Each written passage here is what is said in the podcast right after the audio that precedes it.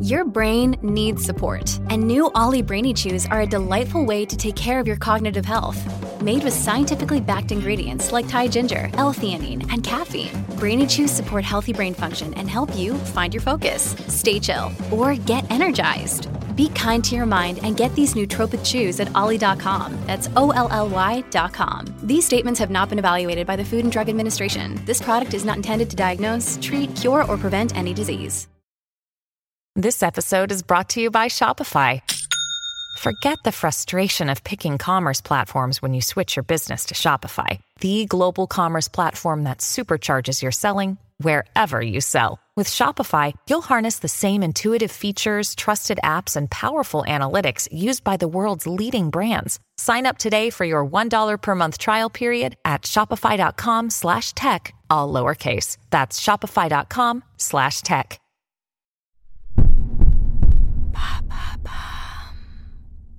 Comment est né Wikipédia? Merci d'avoir posé la question. Il est loin le temps où l'on prenait un dictionnaire ou l'un des 28 volumes de l'encyclopédie Universalis pour trouver une information. Il est aujourd'hui plus naturel de taper sa demande dans la barre de recherche de son navigateur Internet. Parmi les premiers résultats s'affiche systématiquement celui de Wikipédia. Avec ses 500 millions de visiteurs par mois et ses 60 millions d'articles dans plus de 300 langues, cette encyclopédie libre et gratuite est devenue incontournable. Qui est à l'origine du site Tout commence avec un site spécialisé dans des contenus classés X. Créé en 1996 par l'homme d'affaires américain Jimmy Wells, Bomis.com s'adresse à un public masculin et propose des contenus autour des activités sportives, des automobiles et des femmes. Oui, nous sommes au siècle dernier. Sa source principale de revenus est la vente sur le réseau d'images érotiques et pornographiques. Grâce à ce succès financier, Jimmy Wells se lance en 2000 dans un nouveau projet, Nupedia. Il souhaite mettre en ligne une encyclopédie libre au contenu de qualité comparable à celle des encyclopédies papier. Les contributeurs sont exclusivement spécialistes et leurs articles sont relus par un comité de relecture scientifique. Jimmy Wells embauche un rédacteur en chef, Larry Sanger, qui, frustré de la lenteur du processus d'enrichissement, propose une nouvelle technologie pour accélérer les choses.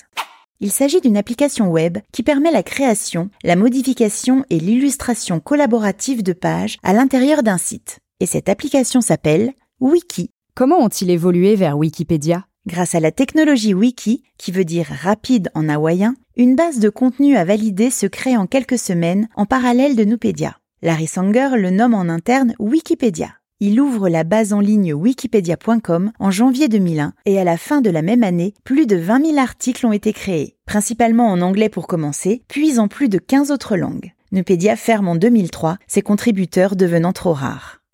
Sur Wikipédia, chaque article doit faire figurer les différents points de vue proportionnellement à leur importance dans la société. Ce critère de neutralité assez subjectif entraîne d'interminables discussions éditoriales. De plus en plus souvent en conflit avec sa communauté et son employeur Jimmy Wells, Larry Sanger démissionne en mars 2002.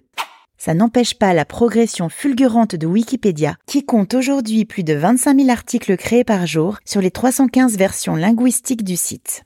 Mais est-ce que Wikipédia est une source fiable? Avec son principe de contribution ouverte et anonyme, le site n'a pas bonne réputation sur ce point. Fin 2005, le journaliste américain John Segenthaler découvre sur sa fiche Wikipédia qu'il serait à l'origine des assassinats de John et Robert Kennedy. L'information, évidemment erronée, déclenche un scandale médiatique qui oblige Wikipédia à prendre des mesures plus strictes.